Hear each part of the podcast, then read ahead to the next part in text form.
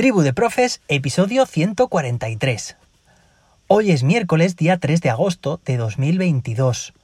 Hoy tenía previsto publicar un episodio completamente ajeno a toda esta tragicomedia de Radio Hospital que te llevo contando ya algo más de dos semanas y me parece que ese episodio va a tener que esperar a mañana y espero, ojalá que sea mañana. Es un episodio que se está haciendo derrogar bastante y que se está viendo interrumpido y aplazado por, como te digo, esta serie de catastróficas de tichas. Bueno, eh, sabes que a veces también me gusta meterle algo de humor porque, oye, si, si no, ¿qué íbamos a hacer?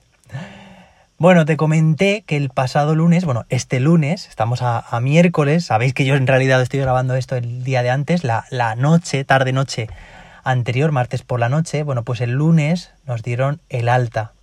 Leo, Andrea y yo volvimos a casa y tuvimos la primera noche en otras condiciones, ¿no? Podríamos decir, contra todo pronóstico, pensábamos que iba a ser la mejor noche de esos 14 días que habíamos estado, 14 noches en el hospital, y no, no, que va, fue la peor de todas.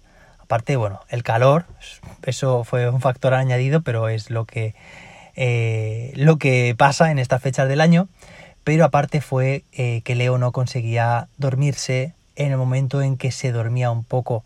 A los cinco minutos otra vez estaba llorando, quejándose y así ad infinitum, eternamente. O sea, vimos todas las horas del, del reloj. Tengo un Apple Watch y se completaron todos los anillos de actividad, de ejercicio, de todo. Fijaos, porque es que estábamos constantemente despiertos, atendiéndole a él, intentando cambiarle de posición, de lugar, eh, abriendo por aquí ventanas, poniendo el ventilador de esta forma, de la otra. Bueno, no había forma, no había consuelo. Eh, además se ponía súper, súper irascible, eh, muy descontrolado, síntoma de que tenía mucho dolor. Y, pues al final no sé si fueron las 5 de la mañana, se durmió, estuvo pues como hasta las 7 y media, 8, estuvimos todos completamente durmiendo y a la mañana siguiente, bueno, se despertó algo más relajado, pero luego otra vez empezaron los dolores. Fueron cada vez a más, a más, a más, a más, hasta que al final tuvimos que tomar una decisión, que fue volver al hospital. Volvimos a urgencias, nos tomaron nota de todo en el triaje, vinieron las enfermeras, esperamos, bueno, entré yo con Leo, esperamos Leo y yo al equipo de traumatólogos que estaban atendiendo una urgencia y cuando entramos pues le, enseñamos todo. Eh, y evidentemente, bueno, pues Leo tenía evidentes síntomas de eh, de que la ortesis, el aparato que le han puesto, ¿vale? Que lo que hace es inmovilizarle las piernas y la cadera para que esa fractura suelde muy bien, ¿vale? Y no, ahora que puede estar un poco más, más débil, más, más tierna la fractura, pues que, eso esté ahí bien como tiene que estar, estar durante, durante varias semanas, pues evidentemente eh, la de una, una de las dos piernas estaba pues no estaba bien del todo fabricada, podríamos decir, y adaptada a su anatomía. Por lo tanto, no paraba de pues eh, molestarle porque le tocaba, le hacía mucha presión en la rodilla, en la cadera, en, también en, la parte alta del otro fémur. Bueno, ¿para qué? Un descontrol. Total que al final nos atendieron, los traumatólogos nos vieron y bueno, pues eh, amortiguaron un poco la zona y nos remitieron a la, ortopedia, ¿vale? Entonces nos dirigimos para allá, yo había hablado ya con por teléfono con, con, el chico y nos dijo que hasta las 8 iba a estar. Bueno, pues llegamos a las 7, imaginaos los tiempos de espera, el hospital, etc. Y nada, eh, al final fue todo, estoy resumiendo bastante, pero relativamente fácil porque le quitó toda la artesis, estuvo, estuvo calentando las zonas, pues eso, con calor al final es un termoplástico que, que, se, que se deforma de esta forma, valga la redundancia, Y bueno, pues después de varios intentos parece que todo lo encaja bien. Leo no se había quejado en los 14 días, yo siempre lo había dicho, digo, Leo se encuentra muy bien, o sea, yo me quejo de las, de las condiciones, de las circunstancias, de la, falta, de la falta de información, de la desinformación, de esos descontroles que ves en los equipos, o sea, pero para nada me estaba yo eh, preocupado como sí que había en otras ocasiones. A veces muchos, pues eso, me, me, mandáis ánimos y oye, que estamos tranquilos. Hemos estado siempre en estos 14 días eh, muy tranquilos porque sabíamos lo que era. Era una fractura y eso es algo relativamente determinista. Es decir, tú sabes los pasos que hay, que el tiempo lo cura y que es cuestión de, reposo, en ese caso, pues de seguir las indicaciones que nos daban también os comenté que en otras ocasiones hemos estado, o sea, que tampoco quiero decir que en estas circunstancias recientes no nos hemos llevado las manos a la cabeza por la situación de Leo en sí, sino como digo, de todo el envoltorio, ¿vale? De todas las circunstancias, de esos aspectos colaterales que yo o a mí sí que me hacían llevarme las manos a la cabeza, ¿vale? Pero ya digo, hemos estado muy tranquilos por la situación de Leo y cosa que, a ver, que ya tenemos mucha experiencia con esto, porque desde que nació, esto no, no lo había contado así como tal, pero cuando nació Leo, eh, sí que os dije que había estado en el hospital, pero es que había estado, estuvo ingresado desde que nació más de dos meses. De hecho, lo tenemos contado, 62 días en la UCI de neonatos. Ahí sí que estábamos, estuvimos durante 62 días y 62 noches entre la vida y la muerte.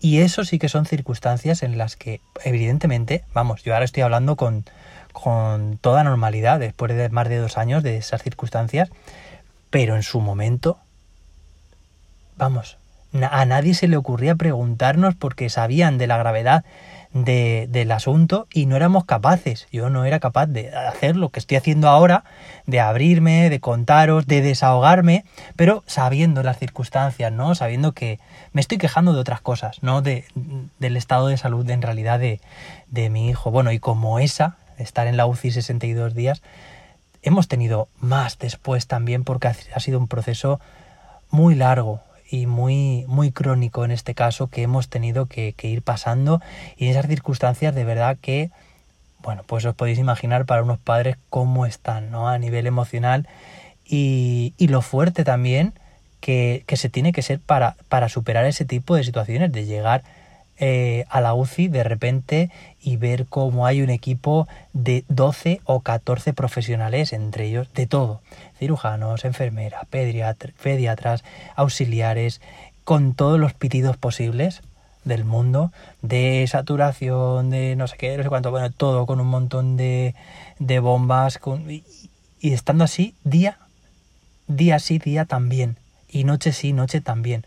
Bueno, aquellas circunstancias nos marcaron bastante, por supuesto, y de nuevo, ¿vale? Me reitero, pero que estas circunstancias tan recientes no tienen ni punto de comparación, vamos, para nada. Pero bueno, eh, ha servido también pues para, para contar esa experiencia, para poder extraer conclusiones, reflexiones y para desahogarme también como decía, bueno, volvemos a casa. Hemos vuelto ahora martes por la tarde, son las 9 menos 10, a punto de cenar, vamos a ver si cenamos y esperemos también que esta noche pues sea una noche, bueno, también no, que esta sea de verdad una buena noche. Estoy bastante, bastante convencido porque en realidad ya cuando el sistema, la ortesis que llevaba después de, de modificarla, eh, hemos visto que Leo ya no tenía ninguna molestia. Claro, es que eso tiene que ser muy doloroso. Es que las propias enfermeras lo decían cuando lo han visto. Y dice, es que esto le va a causar hemorragias por la presión que le hacía. Entonces, bueno, estamos muy contentos. Espero también que esta historia termine ya.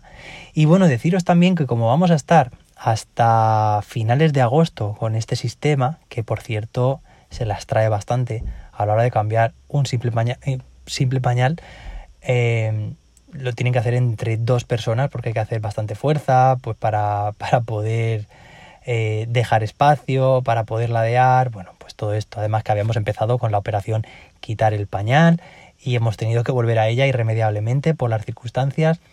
Bueno, que como van a ser bastantes días en estas circunstancias, que nos impiden movilidad, ir de un sitio a otro y demás, aunque no, es ni el primero ni el segundo año que estamos en, en circunstancias de no movilizarnos, pues por unos otros motivos, tengo pensado mañana crear, y esto lo voy a hacer con mucha ilusión, una gamificación, tanto para Leo como para sus padres, o sea, para Andrea y para mí.